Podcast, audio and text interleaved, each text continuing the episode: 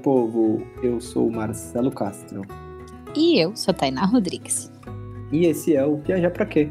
O nosso podcast semanal, onde histórias, piadas, perrengues e as nossas bonitas reflexões se misturam nesse balaio.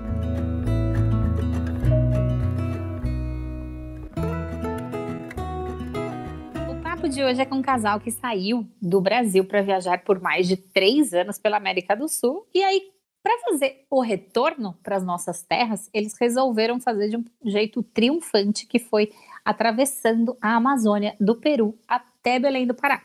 Isso tudo a bordo da sua Kombi, chamada Margarita, e da sua cachorrinha Carica. Carol e Salva, sejam super bem-vindos a Viajar para Quê? Conta pra gente quem são vocês no meio da floresta. Oiê, tudo bem? Muito obrigada pelo convite. Eu sou a Carol, sou da, da Expedição Margarita, sou a copilota, a artesã, a, a, a, pessoa de marketing, a dona da carica e tudo mais um pouco que pode ser uma viagem de Kombi. E aí, beleza? Eu sou, sou Salva, sou da Espanha, então estou falando um belo portunhol aqui com vocês. E sou o piloto, principalmente da Expedição Margarita, também um fotógrafo, filmmaker, é, é isso. Oh, super prazer bater esse papo com vocês. Super prazer ter tê-los aqui para contar essa essa experiência, diria aqui para lá de grandiosa atravessando a Amazônia. E mas antes de tudo isso, para começar esse nosso bate-papo, nos diga viajar para quem? É, para mim viajar para quê? É para sair da minha bolha né, para conhecer mundos novos, para conhecer novas maneiras de viajar, novas maneiras de viver, de educar as crianças, de, de ter uma família, de ver que o mundo é muito maior do que aquilo que a gente está acostumado a ver no nosso dia a dia. É, para mim, viajar para quê? É, é para jogar fora os preconceitos que temos, ser humano, é para conhecer por, por mim mesmo o mundo, as culturas, a, é, tipo, não deixar que outras pessoas me contem as experiências, para eu ser mesmo que experiência, que viva toda, todas essas aventuras e conheça todas essas coisas tão bonitas que temos no mundo.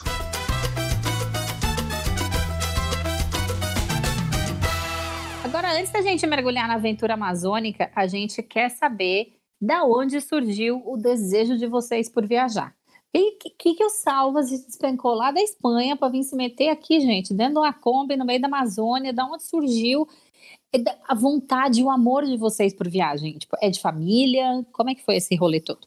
Atrás no tempo, lá por 2011, 2012, quando a gente se conheceu em Londres, a gente morava lá. eu morei cinco anos em Londres, a Carol morou três anos e meio aproximadamente. E aí nos, nos conhecemos, os dois gostávamos muito de viajar, porque a, a Carol é que estava lá em, em, Inglaterra, não? desde Brasil, eu saí da, da Espanha depois de acabar a faculdade. E aí os, os, eu tinha esse sonho de, de viajar eh, de mochila pelo mundo. Eu morava com um brasileiro também, que ele fez um ano sabático, e eu queria viajar. Mas aí conheci a Carol e convidei ela, né? Os dois somos apaixonados pelas viagens, mas eu queria eh, viajar de uma maneira diferente. Então fomos lá ao Sudeste Asiático, os dois por seis meses, tivemos de mochila por Índia, Sri Lanka, Tailândia, eh, Indonésia, Camboja.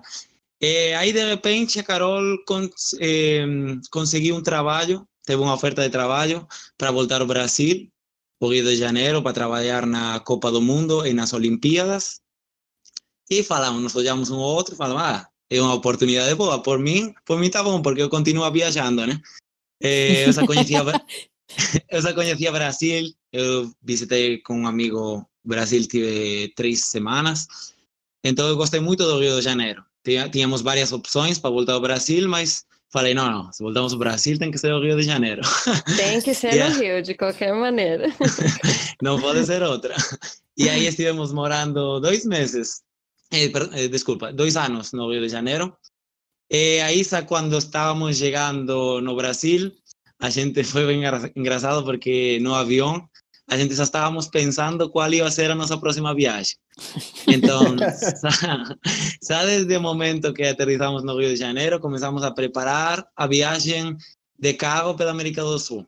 Então, preparamos a nossa casa de uma maneira que, que conseguíssemos vender todo ou acabar o projeto no Rio de Janeiro. E já começamos a pensar como viajaríamos pela América do Sul.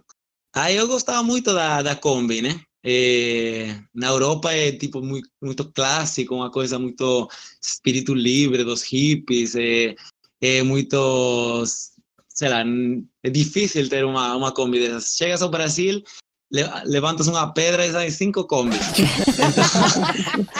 Então, então falei, ah, perfeito, tipo, econômico, né? Comparado com outras, outras vans no Brasil. E dá para fazer um projeto legal aí dentro.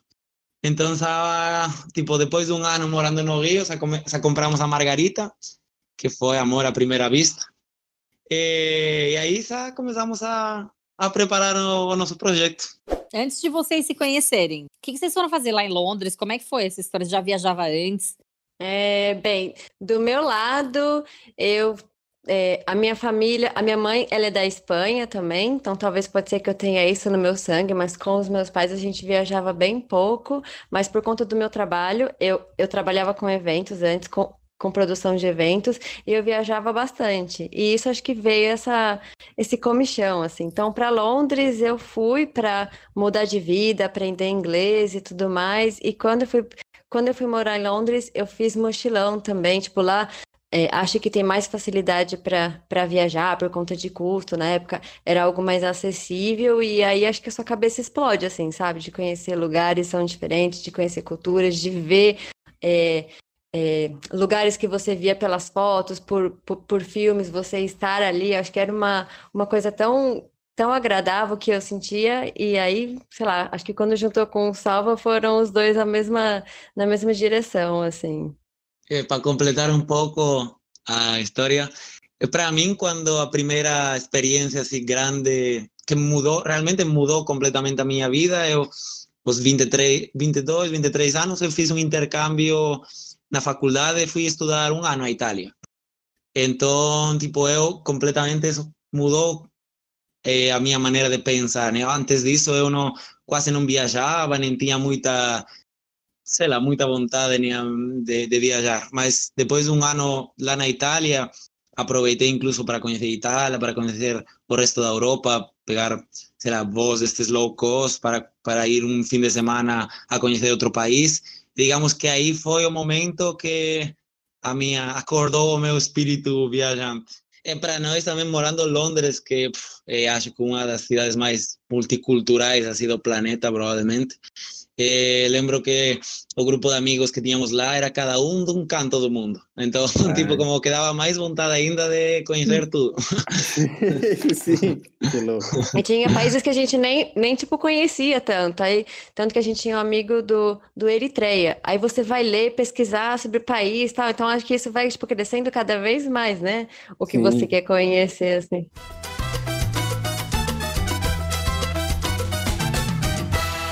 Aí vocês estavam na estrada e, e resolveram voltar para o Brasil pela Amazônia ou isso já era uma coisa que estava formatada na cabeça de vocês? Tipo, como que a expedição começou a ganhar vida? Conta um pouco para gente desse processo todo. É, a gente saiu de viagem, depois que terminou o meu, o meu projeto lá, lá no Rio de Janeiro, a gente saiu de viagem em dezembro de 2016.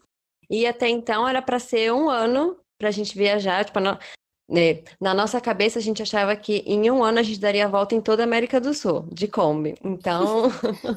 Parece a gente que, aí... que, achava que ia chegar do Ushuaia ao Alasca em dois anos. Em dois tá anos. Vendo? É mais fez... ou menos isso. a gente chegou no Peru. A gente chegou no Peru em dois anos. É mais ou menos isso. E aí a gente pensava, e primeiro ia ser Brasil, depois talvez, tipo, América do Sul, mas enfim. E como a gente saiu em dezembro, e aqui no Nordeste era muito calor, pelo fato de ser verão, a gente decidiu ir até o sul. Então a gente foi descendo, chegou até o é, Chuí, aí a gente, ah, mas a gente já tá aqui perto, vamos até o Uruguai. Ah, mas já que a gente é daqui perto, vamos até Ushuaia. Nossa, Ah, mas aqui do lado. É, Ushuaia é bem pertinho. Claro, porque como quando a gente saiu, a gente, se- é, a gente já não tinha mais o nosso trabalho aqui, a gente tinha se preparado para para viajar. No nosso segundo mês de viagem, a gente já pensou que a gente teria que fazer tipo, grana para a gente se manter na viagem, para essa, para essa viagem ser é, sustentável. Então a gente foi trabalhando, foi criando ideias, foi, foi mudando muitas coisas, e nisso a gente conheceu 10 países. A gente deu a volta, a gente foi até o, o Ushuaia, no extremo sul, e depois a gente chegou até La Guajira, na, na Colômbia, no extremo norte da América do Sul. A gente fala para todo mundo que, que a Guajira foi o, o nosso Alasca, que é o mais ao norte que a gente conseguiu chegar. E para voltar para o Brasil, uma vez que você chegar na Colômbia, é, a gente teve que decidir.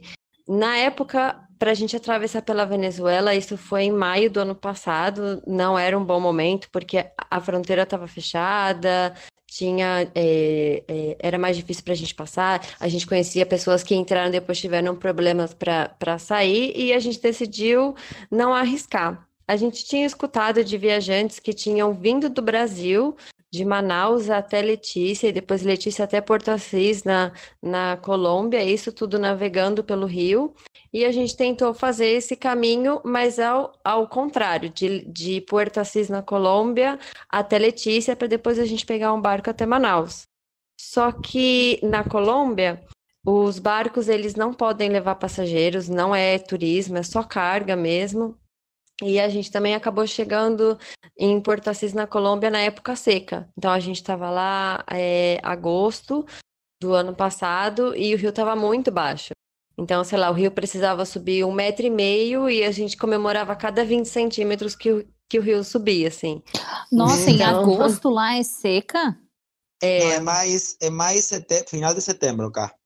Ah, não foi, não Foi- foi agosto? Ah, então Não, foi foi, setembro. se- foi, foi mais para finais de setembro. Mas na verdade Ah, é foi uma verdade. época, foi uma época com pouca chuva, todo todo mundo falava. Que foi o ano Então, passado, assim. Claro, então chegamos lá, eh, os barcos que levavam a mercadoria estavam na areia. Não era que tipo o nível do, Nossa. do rio estava baixo, é que estava ultra baixo. Seco. Não tinha rio, Impossível. era incrível. Então tinha uma espécie de, de medidor de, de profundidade que Aham. tipo estava no. Não tinha nem linha para Negativo. marcar. Negativo. Estava negativo. Estava menos 50 aí.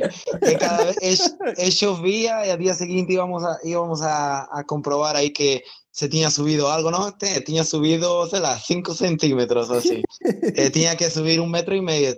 Tipo, chovia, chovia, chovia muito. Aí íbamos a não subia nada essa. Nossa. E aí a gente tinha conseguido um barco que iria levar a gente, tipo, tentando assim, o cara falou: "Não, eu levo vocês, a gente dá um jeito, vocês entram aqui como carga", mas esse mesmo barco teve uma explosão em uma em uma sala que tava que o pessoal tava Socorro. pintando. É, isso, tipo, o pessoal tava pintando e essas duas pessoas faleceram. E aí, na hora que a gente Nossa. descobriu isso, a gente falou, ai, acho que não, é- acho que é um sinal. Vamos seguir para um plano, sei lá, C. A gente já estava em tantos planos que a gente nem sabia mais qual era a letra. Plano J. E aí, gente- mais ou menos isso. E aí a gente descobriu que tinha como fazer é, essa travessia pelo Peru, saindo da cidade de é, Yurimaguas, só que seria um pouco mais caro e seriam três barcos, né? Porque da Colômbia a gente pegaria um barco em Porto Assis e já chegaria na, na Tríplice Fronteira, assim tão simples. Do Peru seria um barco de Yurimaguas até Iquitos, depois um outro barco de Iquitos até a Tríplice Fronteira, e aí na Tríplice Fronteira, que foi a parte mais difícil assim da nossa travessia, era como a gente atravessaria, é, é, sairia do Peru até chegar no Brasil. E aí seria um pouquinho mais caro esse processo, porque depois Manaus, aí o resto seria a mesma coisa. Aí, aí quando Ah, a gente então, mas aí, mas de- deixa eu ver se eu entendi. Tipo, da Colômbia para o Peru, tinha como vocês irem. O problema era da Colômbia até Letícia para o Brasil, é isso? É, Então, porque Aí da, lá não da tava tão Colômbia. Não, então, porque da Colômbia a gente desceu tudo, tudo por estrada. Ah, Claro. tá, entendi. Claro. É- A gente teve que é que descer tudo por problema- estrada. o problema que tivemos que sair da Colômbia é que o nosso visto estava a ponto de acabar. Essa levávamos seis meses na Colômbia. Então a gente não podia renovar mais o visto. Então não podíamos ficar mais na Colômbia. Então a ideia que tivemos foi voltar a Peru, que aí nós íamos a ter seis meses, e desde Peru esperar uns meses a que as chuvas voltaram, e aí poderíamos cruz, cruzar a cordillera por, sei lá, décima vez, sei lá, nos quantas vezes cruzamos a cordillera dos Andes já. Margarita já perdeu a conta. E, e depois chegaríamos à cidade de Yurimaguas e aí pegaríamos o barco, mas só esperando os meses. Mas o, o problema é que na Colômbia não podíamos esperar mais porque não tínhamos mais tempo no visto. Então, foi essa. Ah, tá, esse entendi. Vocês tinham que sair sim ou sim, e o problema é que não tinha como sair pelo rio porque estava muito baixo. Pois Sim. é. E o Peru, aí- geralmente, e você aí- consegue bastante dias para para ficar no país. Eles são mais simpáticos, assim. Aí ainda tivemos, ainda tivemos que passar Equador em dois dias, porque Nossa, Sabíamos- dois dias. Sim. Uf, imagina, não conseguia mais, porque porque já tínhamos passado em Equador 88 dias, só nos davam 90 dias pela minha culpa, né? Porque como espanhol eu tinha que pagar 120 dólares para renovar o visto no Equador, obviamente não íamos a pagar 120 dólares para renovar o visto. E aí tínhamos dois dias, a senhora não foi muito simpática, me falou, oh, tem dois dias. E eu- Você eu tem pergun- certeza? e ainda perguntamos, mas é certeza que dois dias? Ah, não sei, basta que. Eu acho que sim. Eu falo, ela Vai ter falou, que eu acho que testar." sim. E tivemos que cruzar, são mil quilômetros em dois dias. Dois dias de Kombi e cruzando os Andes, porque no- nós, Nossa. sai- no- nós saímos pela selva, pela fronteira da Colômbia a, a Equador, que é pela selva, que é a parte menos alta, né? E aí Uhum. tínhamos que subir até Quito, que são, tens que subir 4 mil, desces a 2.500, sobes a 3 mil, assim não sei quantas vezes. E depois ir todo pela cordilheira até num momento descer até a costa. E são mil quilômetros, então, fizemos em dois dias, acho que dirigimos 24 horas em total, assim, tipo, Mas aí sem vocês parar. entraram por Mâncora e depois cruzaram para a Amazônia?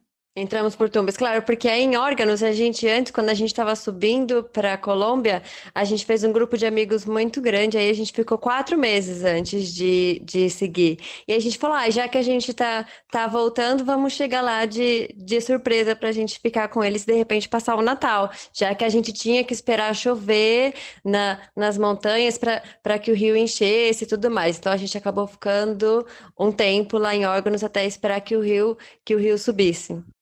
Caraca, que treta. E E vocês- Órgano, Órganos é uma vila, uma vila pequenininha do lado de, de Máncora. aí vocês chegaram em, em- no, no Peru e foram para para Yurimauas. Como a gente tinha os nossos amigos lá em órgãos, aí a gente decidiu passar Natal, Ano Novo, esperar chover e tudo mais para a gente sair depois de, de viagem. Então, depois de órgãos, a gente cruzou de novo a fronteira, é, a cordilheira e a gente foi para para Yurimauas. A gente não tinha muita informação sobre esse trajeto. A gente sabia que tinha como chegar de carro de Yurimauas até Iquitos, depois Iquitos até a Tríplice Fronteira e depois essa esse, esse outro trecho a gente sabia que, sei lá, era um barco que a gente ia ter que pagar como 200 dólares para a gente fazer, sei lá, 5 quilômetros de, de navegação. Era uma coisa muito, Nossa. muito pequena, assim.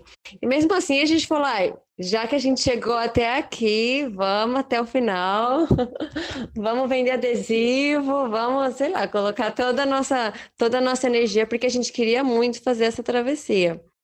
E aí, quando a gente chegou em é, a gente foi é, no porto perguntar como funcionava e tudo mais.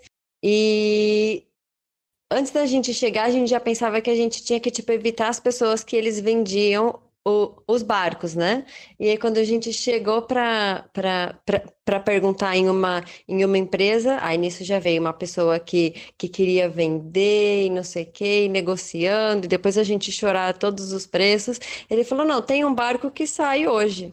A gente, ah, um barco que sai hoje tá perfeito, né? Então, chegamos no porto, assim, o, o porto não era um porto, era um terreno onde tinha muita água perto do barco e tudo mais, um, um caos, fazia um calor de uns 200 graus, assim, e é um calor úmido, né? Então, acho que você sente muito mais, assim. E aí o Salva ficou esperando enquanto eu fui, tipo, falar com o pessoal do barco para ver como que a gente subiria nesse barco. E aí, de repente, quando eu chego no barco, o barco ele estava carregado com 5 mil galinhas.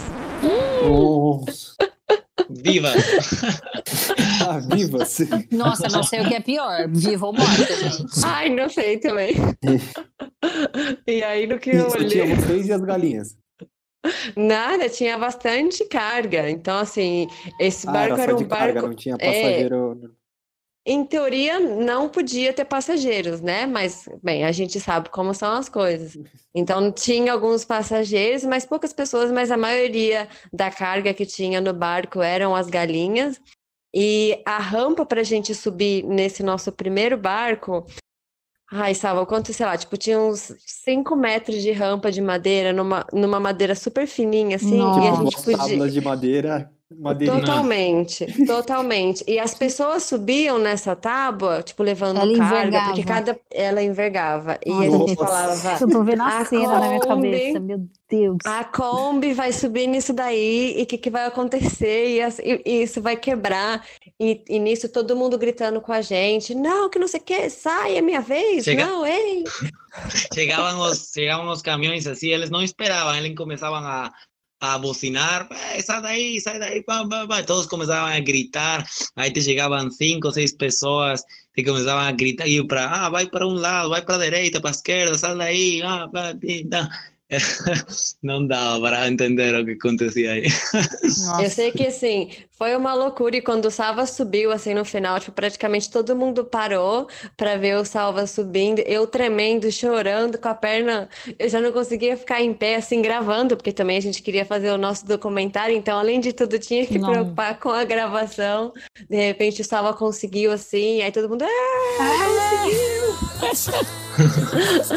Foi muito.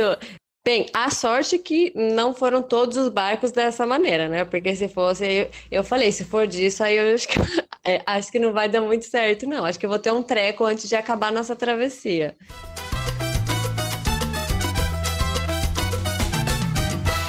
A gente não conhece a Amazônia fora do Brasil, né? A gente viajou pela Amazônia aqui no Brasil e só de chegar, né? Quando a gente chegou na Amazônia, enfim, e ficou lá as experiências, já foi um, baita choque de realidade, né? Porque a gente é de São Paulo, né? Cidade, concreto, muita gente, pouco, pouca natureza. E a Amazônia é totalmente o inverso, né? E pra gente foi muito um choque no sentido positivo, né? Ver como que a relação das pessoas aí, aí né? lá na Amazônia é, é diferente, né? Com o rio, com a natureza, né? O rio é, tipo, a rua é o rio, né? Como diz a, a própria Fafá de Belém. E é um mundo muito distante da gente, né? E vocês começaram pelo, pelo Peru. E eu acho que deve ter sido ainda mais por conta da língua, né? Que ainda tem um, é, ganha um, um plus a maior, maior aí. Eu queria que vocês falassem como foi o, os primeiros passos na, na Amazônia, assim, como foi esses, esses os primeiros contatos. Para que vocês possam fazer uma ideia, tipo, acho que a Amazônia peruana é como Bras Amazônia brasileira há 50 anos, uma coisa assim. Nossa. É. Porque, porque a Eles parecem diferença ser mais isolados ainda do que a gente, né? é tipo é tudo, tipo é, é muito muito diferente. Me- A estrutura, tipo a a segurança, tipo as regras nos barcos, de repente as vilas mesmo, as vilas é como a primeira parte que fizemos desde desde Yurimaguas a Iquitos, que Iquitos foi a nossa primeira parada. É a cidade mais grande da Amazônia peruana, com quase, acho que 400 mil, eh, 400 mil pessoas moram em Iquitos. É a cidade, a maior cidade do planeta que não se pode chegar com carro, que não tem acesso por estrada. Então, a Iquitos só chega com barco e com avi eh, de avião. Então, esse primeiro trecho de Yurimaguas a Iquitos, que você vai pelo Rio Maranhão, ainda não está no Rio Amazonas, realmente. Só na última parte que você já entra no, a altura da, da cidade de Nauta, você já chega no Amazonas e a partir daí é todo Amazonas. Então, nesse momento, nós estávamos no Rio Maranhão, em quase a total, toda a totalidade da, do trajeto, dos três dias, E aí estava vendo umas vilas muito pequenas e muito atrás no tempo, tipo umas casinhas muito simples, três, quatro casinhas muitas vezes, tipo, acho que a vila, a maior vila tinha quatro mil, cinco mil pessoas, mas era uma vila assim grande, uma vila grande que tinha, o resto eram casinhas assim que o barco ia parando, não tinha um porto, eh, então era, foi como, eu acho que a primeira experiência que tivemos é como a mais amazônica de todas, tipo, é como realmente foi a maior diferença com, com respeito aos outros trechos, outras partes que, que depois visitamos. Eh, eram vilinhas, então o barco foi muito legal porque ver como o barco era como a conexão das pessoas, tipo, o barco era, chegava o barco era como nossa, era o acontecimento momento do, do dia. o momento do mês, do, tipo, cada vez que chegava o barco era que chegavam as, os familiares, que chegavam as mercadorias, a comida, as galinhas. eh, Aí via- ainda vira uma Kombi lá, amare- branca e Uma amarela. Kombi. Imagina. e a gente estava no comecinho do barco. O barco era realmente a gente às vezes tipo viaja tanto, tem tantas experiências e vivências que às vezes não vê o momento O que nós estamos vivendo, o Sim. diferente, o, o louco que era tudo isso. Era uma o barco na frente era uma plataforma que não tinha nenhuma proteção. O, a Kombi não tinha, não estava atada a nenhuma corda, estava aí, Não. freio, de mão é sorte, a ver, que não aconteça nada, porque não tinha nenhuma grade, não tinha nada, é uma plataforma, e a Kombi estava na ponta, tipo lá na frente A praticamente, primeira de todas. a primeira. A primeira Então- que iria embora ali navegando. Se o barco desse um freasse assim de repente, a Kombi ia plof, para frente. Mas esse barco é tipo um. ah, porque a gente tem na Amazônia aqui do Brasil os barcos regionais que vão às redes e tem aqueles que parecem balsa. Esses que você tá. Porque eu tô tentando imaginar a Kombi dentro de um barco desses que vai rede e é humanamente impossível. Os que você estavam é tipo uma balsa, é isso? É uma mistura dos dois. É, é, é a ra- plataforma. Meio, meio, porque, Sim. porque tem essa parte da carga, eh, onde as pessoas também vão, eles penduram a rede, tem para, na parte de cima, as duas, os dois andares, era um barco de dois andares, né? Então, o Uhum. andar de cima tinha todos os turistas, tinha mais turistas, tinha ingleses, tinha Éramos suecos, poucos, né? equatorianos, éramos pouquinhos, acho que tínhamos, sei lá, 30 20 passageiros, não? pessoas, sim. Sim, em 20, cima. 30, não era muito mais. E depois, e o resto era galinha, só galinha. era, imaginando as redes no meio das galinhas, gente. então, ah, os, os, os donos das galinhas que cuidavam as galinhas, eles tinham a rede não na granja mesmo, tipo, eles dormiam em cima das galinhas, tipo, estavam rodeados de galinhas. E, tipo, era muito louco, né? E depois Porque tinha nós que que dar água, assim, tinha que dar comida, porque as galinhas elas eram vendidas lá em Iquitos e elas eram vendidas pelo peso. Então elas ficavam toda a viagem comendo, eles ficavam jogando comida para elas comerem o máximo possível, para quando chegassem em Iquitos elas estarem bem gordinhas para valer a pena toda essa viagem. Então imagina. Nossa, gente, três dias sovando as coitadas galinhas. Total. Ai, que dó. É uma pena mesmo. Eh, tanto que pelo calor eles tinham que molhar as galinhas porque senão pelo calor morriam, morriam as coitadas, né? Então era incrível como quando parava o barco se sentia o vento parava porque mentes o barco está em movimento aí é fresquinho, incluso frio. Mas quando quando para as galinhas, era o calor, começava o calor assim de repente, e as galinhas morriam, então jogavam no rio, vendiam muito barato as, as pessoas que moram lá, coisas assim. Então, ah, perdão, ah, desculpa, o barco. O barco era de dois andares, então andar, andar de cima estávamos nós, andar de baixo iba a carga, e as pessoas mais, os peruanos, os que levavam a carga, incluso as pessoas que desciam nas vilas ribeirinhas, eles preferiam ir no, no andar de embaixo. Lá, estava toda a carga, tava, o único banheiro do barco estava lá, e a cozinha. E mais dois mil galinhas. Tinha galinhas em cima, galinhas embaixo. Estava cheio de galinhas. Tudo. E depois, a proa, a parte da frente do barco, era uma espécie de plataforma, porque era, não tinha nenhuma proteção, e aí tinha mais carga, tinha um monte de geladeira velha, tinha, tinha um, sei lá, eh, ah, 40 toneladas de arroz, tinha um monte de coisas aí. E aí na frente estava a Kombi. E o melhor de tudo, ou o pior, não sei porque você fala, ah, eu acho que eu nunca mais vou comer um frango. E aí chega a janta que estava incluída, é, café da manhã, almoço e janta, era sopa de galinha, era frango, sei lá, no caldo, cozido. Aí você fala, ai, bem, faz parte, eu tô vivendo essa experiência, vamos viver ela 100%. Vocês ficavam dentro da Kombi ou, você, ou vocês ficavam no barco? Ou era meio a meio? Como é que era essa coisa?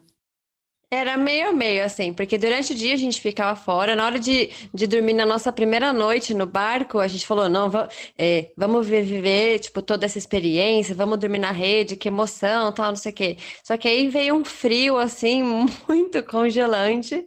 Aí eu falei: quer saber? Eu vou dormir na Kombi, até porque a Carica tava pra fora, a Carica que é a nossa cachorrinha. E ela tava com a gente lá fora. Eu falei: não. Puta merda, agora eu tô imaginando ela com as galinhas, gente. Mas a Carica, ela é muito muito tranquila. Então, na verdade, ela meio que ignorava, assim, essas galinhas. Então, eu fui dormir com a Carica na Kombi. Praticamente durante toda a nossa travessia, durante os, sei lá, cinco barcos que a gente passou a noite no Rio, teve só um barco que a gente dormiu na rede, que esse, é, que esse a gente não podia dormir na, na Kombi. Mas nos outros, a gente dormia dentro da Kombi é, por praticidade, por frio, por ser tudo mais fácil, assim, a gente acabava dormindo na Kombi. É, e também, e, tipo, durante o dia a gente ficava no Rio, e aí, sei lá, tipo, à noite a gente descia pra Kombi e ficava lá.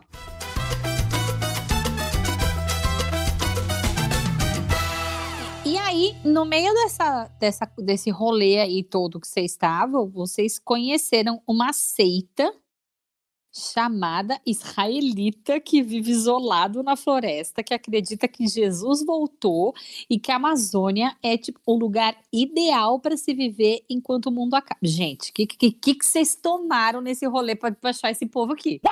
Nossa, eu vi um vídeo deles, né? depois que eu, que eu li isso, eu vi um, uns vídeos dele, que bizarro, né? Que é é uma loucura isso. O Saba pode falar, porque ontem ele ficou assistindo o vídeo para falar. Então,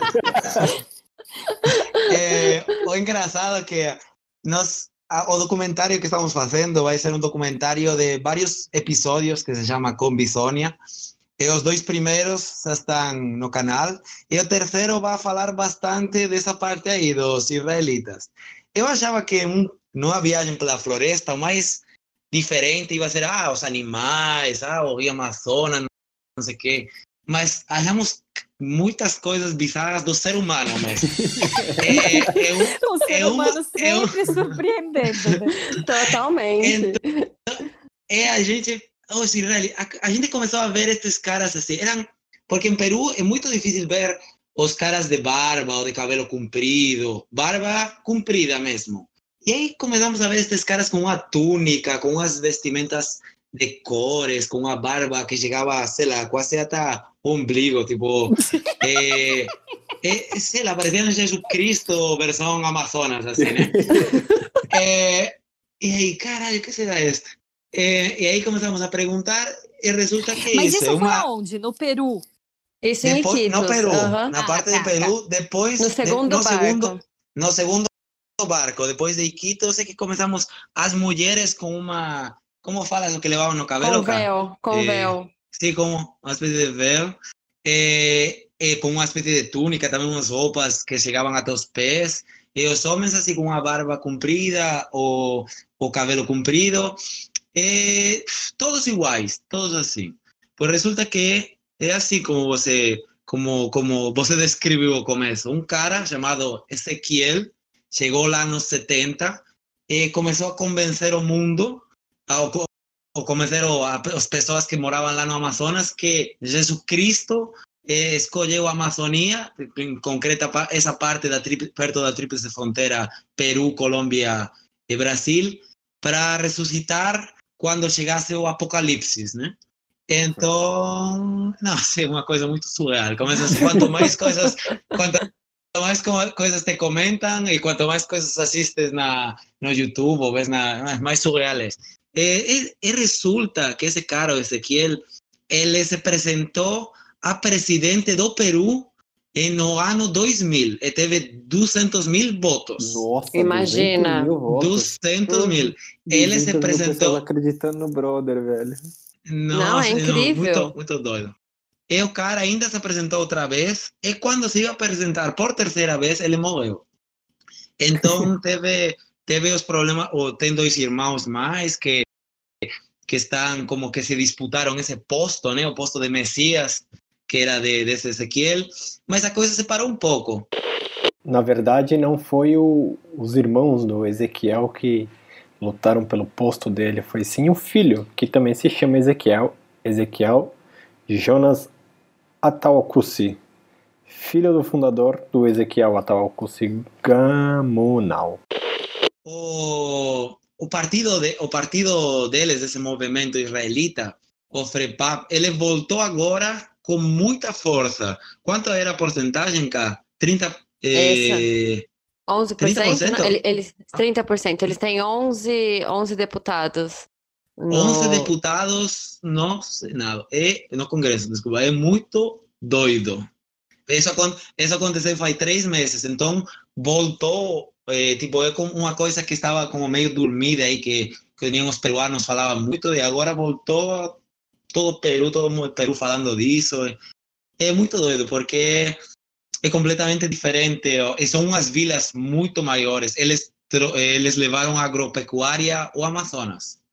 Então, tem umas plantações enormes, umas cidades, en, comparados com as, com as vilas que, que, que nós víamos no primeiro barco, chegavas numas aldeias super grandes, uma bagunça, muita mais, muitas pessoas morando lá, eh, que incluso tem, eu vou deixar aí, tipo, não vou falar se é verdade ou não, mas as plantações de coca que nunca se plantaram na baixo, no Baixo Amazonas, agora tem plantações enormes de coca. Aí você tira as suas conclusões. É, eu vi, não, falando sobre isso, eu tava, quando eu li, quando eu li a história de vocês, vocês passaram por lá, eu fui pesquisar pra, mano, falando, eu vi as túnicas, os caras daquele jeito, eu falei, caraca, velho, não é possível que existe que existe esses brother. E eles falando com uma segurança, mano, do, Total. do deu Jesus ressuscitou aqui, que aí o, o brother que era o Jesus ressuscitado morreu, e aí aí o, o irmão dele, né, o irmão ou o filho? Acho são os dois irmãos. É, que dois aí irmãos, pegou o posto do cara, que, que eles estão, que ali era o lugar ideal para para esperar o apocalipse. Cara, era- e aí eu vi também sobre, sobre a plantação de coca, né, que tem, parece que tem um pessoal envolvido nisso na, na própria, Sim. tipo, que lá tão, tá tendo muito tráfico, né, de troca de, de coca por conta disso. Muito, galera muito- É que a, a Tríplice Fronteira por si só já é um lugar de muito trânsito de o que seja, né? Assim, de, de o que seja. Então, ali, ali eu acho que acaba tendo, tendo essa questão. E, e acho que o que mais chamou, tipo, a nossa atenção quando a gente viu esse pessoal era a, a roupa, né? Era como a gente via eles, porque assim, é um calor muito forte e todos com túnica que iam até o joelho. Mulher, homem, todos vestidos. E foi muito Criança engraçado como a gente é criança, quando a gente chegou numa vila, que, que era a vila principal que eles criaram, porque to- todas as vilas tinham, eh, sei lá, um grupo, um bairro, alguma coisa, mas nessa vila era a vila deles. E aí, tipo, chega o barco assim e tá todo mundo igual.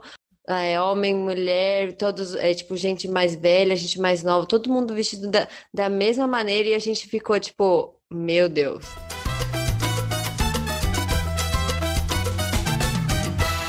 Muita gente que nós conhecemos, que curte viajar pela Amazônia, sempre fala da Tríplice Fronteira, né? Vocês comentaram aí um pouco antes. E lá vocês, tipo, vocês ficaram um tempinho ali na Tríplice Fronteira e teve até um perrengue aí para chegar o tal do, do, do barco mais caro da vida, né? Por 5 quilômetros. Conta como foi a experiência de vocês lá, porque lá tem, tipo, também tem, cara, um lugar meio único, né? Tem muito indígena, tem, tem muita coisa diferente. Enfim, contem aí. Pra gente chegar, quando a gente tava no barco, pra gente, é, tipo, chegando perto do nosso destino final, comentaram que a gente poderia ir até Benjamin Constant. Porque o barco ele passava e tudo mais. O barco que a gente estava, ele era um barco peruano e a gente não tinha licença para chegar até o Brasil. Então, depois a gente fazer um monte de documentação, correr com um monte de documento, enfim, a gente viu que não ia dar e a gente acabou descendo em Santa Rosa. Santa Rosa é a parte do Peru. Então, a tríplice fronteira é Colômbia, Brasil, uma do lado da outra. Você, tipo, atravessa a rua, você tá em outro país. E tem a parte do Peru, que foi aonde a gente chegou, que é uma ilha que fica a 5 quilômetros de distância de Rio. Então, assim, não tem como passar, não existe ponte, nada. E é uma vila muito pequenininha mesmo, que é, durante algumas épocas, na época de cheia, tem, tem, várias partes que ficam alagadas. E quando a gente chegou lá, depois do salva aí, voltar várias vezes até o Brasil, falar com a Polícia Federal, tentar fazer de todas as maneiras para a gente ir com o mesmo barco para o Brasil, acabou não, não dando certo e a gente teve que pegar como se fosse um guincho, assim, vamos colocar, mas um, um barco que levava madeira, ele, ele saiu de Tabatinga, que é a parte brasileira, e foi buscar a gente em Santa Rosa e deixou a gente no Brasil. No final não foi 200 dólares, né, porque seriam 200 dólares se a gente descesse em Letícia, porque aí teria uma pessoa, tipo um despachante, que ele iria fazer toda essa documentação, mas como a gente fez por nós mesmos, a gente acabou pagando 500 reais pelo barco e, sei lá, entre ida e vindas de barco, a gente acabou gastando uns 200 reais também. Então, em final, ficou mais barato que 200 dólares, né? Ainda mais se você pensar no dólar agora. E aí, quando a gente chegou lá em Tabatinga, a gente não sabia muito o que a gente ia fazer, mas a gente sabia que Letícia, que é a parte da Colômbia, é a parte mais turística, onde você tem bastante passeios para fazer. A gente passou duas noites no Bombeiros, lá em Tabatinga, que foram muito amáveis, assim, tipo, deixaram a gente dormir lá tranquilo. E depois em Tabatinga a gente ficou duas semanas, né, Salva? Onde a gente ajudou uma agência de turismo como tradutor. O Salva foi fazer um passeio com eles de três dias para dormir na selva, para fazer é, um, tipo, um voluntariado como tradutor. E depois eu fui em outro final de semana também fazer um passeio diferente que o Salva fez. E lá nessa parte é muito interessante, assim, essa questão que você comentou, indígena, como que é a, a conexão, porque tem, tem as pessoas das vilas indígenas que são um pouco mais afastados, que hoje já são bairros, né? Não, não é o fato de você pensar que é indígena, talvez a gente tem aquele pensamento de ser, sabe, casa de. Pelado. Sim, hum. mas. Não, acho que pelado não, mas tipo, tudo muito simples, assim, uhum. ou casas muito altas, as pessoas, sei lá, vivendo em círculos. Ali não é assim. É um bairro mais humilde, um pouco mais afastado.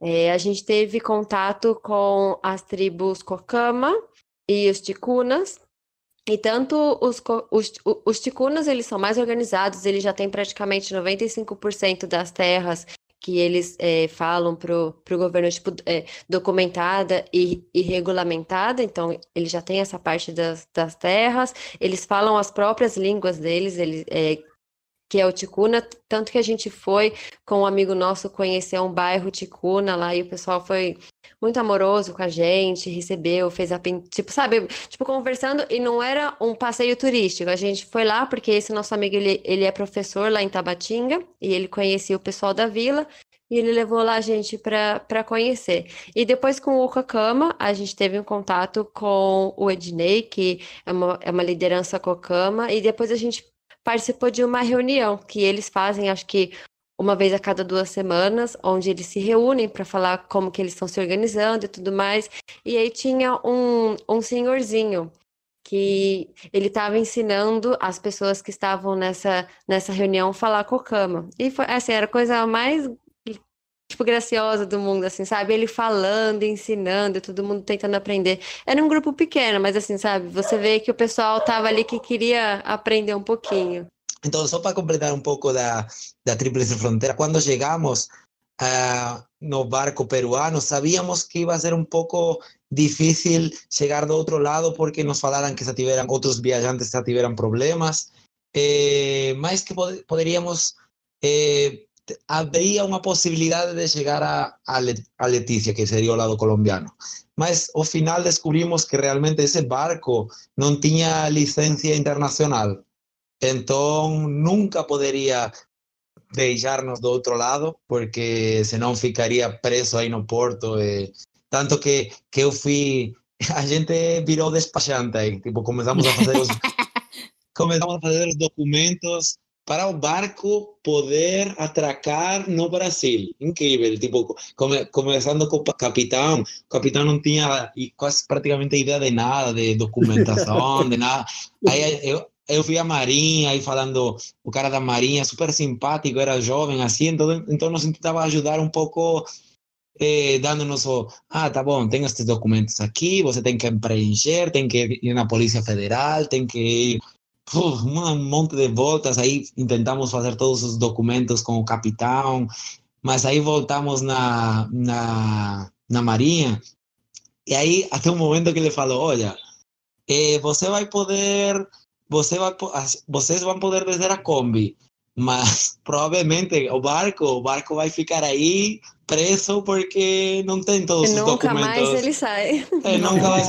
Então a gente pensou, será? Não, não vamos deixar. Por um momento falou, oh, tá, temos, vamos a conseguir, né? Nós podemos, mas não, não vamos fazer, não vamos fazer isso com com o pessoal lá. A parte a, a tripulação todo foi bem simpática com a gente. Foi, foi na verdade foi o barco mais legal, que foram bem simpáticos mas eles nem sabiam usar a rádio. Tipo, incluso teve um momento aí que a rádio não funcionava, não se podiam comunicar com a Marinha do Brasil, então a Marinha não podia chegar para fazer a revisão no barco. Ah, era uma bagunça. Tanto que ao final não deu. Então, eh, na verdade, demos tantas voltas de um lugar a outro que se a gente realmente fosse diretamente o plano original, que seria descer a Kombi em Santa Rosa, que é a ilha no meio do Amazonas, Imagina uma do, do Rio Amazonas, né? imagina uma ilha assim no meio e à frente você podia podia ver perfeitamente Tabatinga. Tipo, tava na sua frente, tipo, falando, por que não posso ir até lá? Se tão praticamente... perto e tão longe, né? É, tipo, a gente estava, tipo, sentindo-se super frustrado porque estávamos vendo nosso destino. Levamos dois anos fora do Brasil, eh, tanto que eu tinha que chegar não podia demorar mais de dois anos, porque senão a minha documentação de o RNE, o documento estrangeiro para poder morar no Brasil, se eu passo dois anos fora do Brasil, aí tenho que fazer toda a documentação de novo. Então tínhamos que chegar ao Brasil antes de que se cumprissem dois anos fora, senão ia ser um problema maior. Então a gente ah, decidiu, ah, pues vamos a procurar essa eh, aí tive que ir detrás de um, de um barquinho, como a Carol falou, tive que ir detrás de um barquinho para para que ele cruzasse, fosse a, a, ilha, mas não foi fácil, porque ninguém queria ir. Incluso o barquinho falou, o dono do barco falou, olha, eu estou, bus eh, eh, estou buscando madeira na selva, só volto daqui a uma semana. Nossa. Então, se vocês, se vocês me podem esperar uma semana, eu pensando, eu não conhecia, era o primeiro momento, como vou ficar uma semana no, numa ilha que não tem nada no meio do Amazonas falando, não, gente, por favor, venha buscar, por favor, nos ajude, nos ajude. A tanto que ele falou, tá bom, 500 reais. Então você aí entra no modo de, ah, vou, vou negociar, sempre negociar. E falei, não, oh, faz aí 400 aí, dá uma força aí. Não, não, se não queres 500, a gente vocês ficam aí procura outro barco. Eu, não, não, não, tá tipo, o cara não tinha nenhum pouco. Não tava nem de, aí. Nem aí, amor. nem tinha nenhuma ideia, uma, nem um pouco de, de ajudar de negociar. Não, era 500, se você quer, aí paga, então, senão fica aí na ilha, no meio do Amazonas. Ô, Salva, essa realidade já é uma coisa muito doida pra gente que é brasileiro, é latino-americano e já está acostumado com uma desordem. Cara, como que foi para você, europeu, chegar e, e ver essa, essa, essa bagunça toda que é aqui e que é uma bagunça que funciona de certa forma? Olha, para mim, na verdade, essa viajei bastante, saiu acho que em 2014, são quase seis anos em América do Sul. Eu, na verdade, me adapto muito bem. Eh, incluso gosto bastante, me atrai muito mais a bagunça que o, que o sistema que ordem. ordenado. Que Então, para mim, tá de boa, né? Mas sou engraçado, uma anedota, uma anedota engraçada assim da, que falavam com a tripulação do barco do Peru, que lá no Peru realmente no barco não tem nenhuma regra. Tipo, você fazia o que queria, tanto que você chegava ao porto, você descia, descia Kombi, você estava, não tinha tantas regras de, ah, tem que descer por aqui, ou não pode levar animais no barco, toda. E tanto que nós voltamos de lutar, brigar tanto no Brasil, de tantas leis, tantas coisas. Imagínate, o Brasil, chegando ao Brasil de Peru, pela Amazônia, parece que chegas a Brasil e que estás em Alemanha, de tantas leis. É verdade, leis, o pior que é tantas, verdade. Tantas coisas não, mas Brasil é, cara, é tão... Não imaginava é tão, que era tão... É tão que organização, não? Que organização. É tão certinho, é tão certinho o Brasil mesmo, porque... E aí falavam a tripulação do, do Peru, tá vendo, tá vendo, tantas leis, tantas coisas... Eh, aqui tudo funciona bem, aqui somos todos amigos, não podemos tantas leis, tantas, tantos impedimentos, tantas das coisas. Aqui no, no Peru é mais tranquilo. Lá no Brasil que tem tantos problemas aí.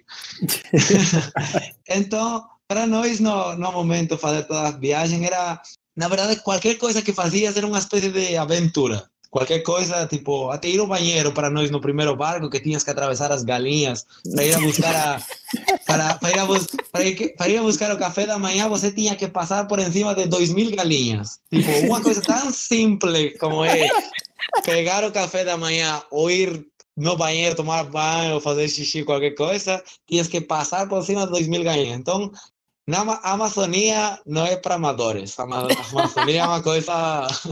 Hardcore, a, né? a gente tomou com muita, sei lá, é, por um lado bom, divertido, né? Então, a gente passou perrengues, mas são esses perrengues que na verdade pensas agora e são divertidos. Não foi nenhum perrengue difícil que agora fiquemos ainda com tipo tristes ou com medo algo assim. Não, são perrengues divertidos todos, na verdade.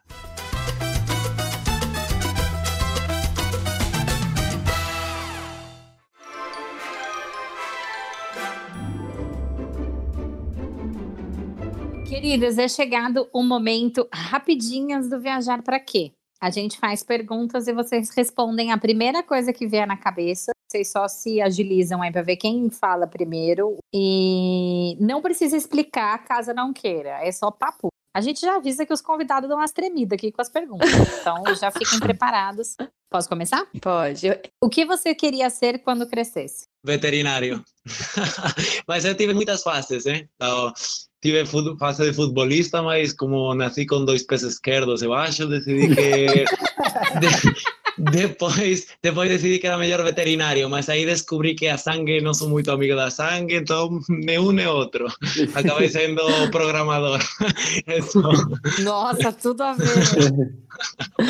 Eu, eu não me lembro muito bem, assim, mas acho que eu tenho algumas lembranças de querer ser dançarina, porque eu fazia é, sapateado.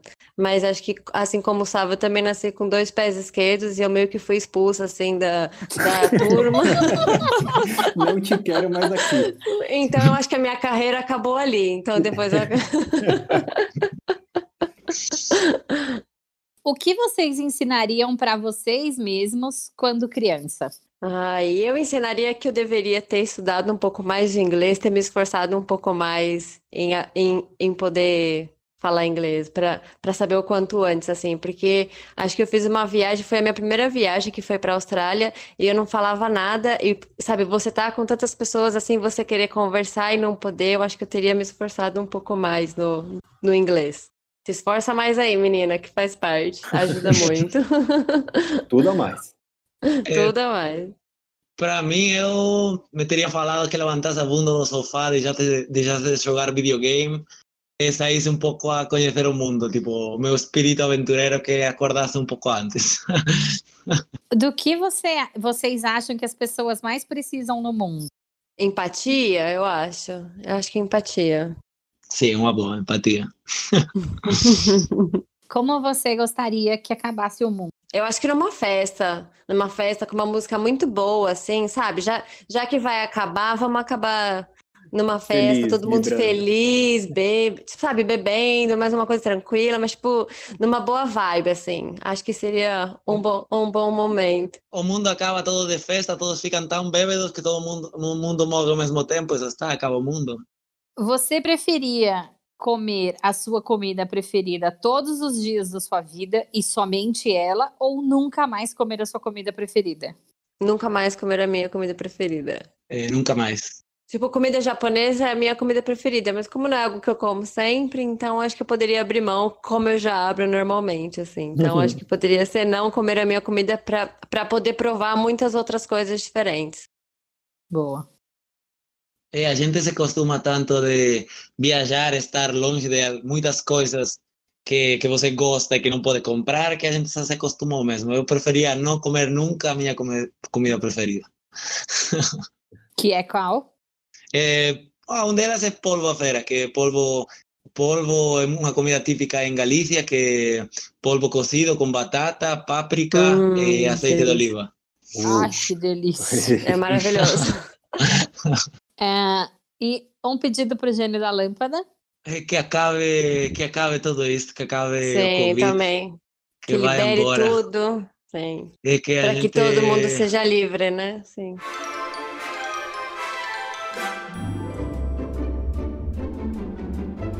Bom, casal, esse, esse momento agora é um momento jabá. É um momento que vocês contam aí, contem sobre vocês, onde as pessoas encontram vocês, onde as pessoas podem ver o documentário que vocês estão falando, falem do documentário também. E, enfim, esse é o momento de vocês.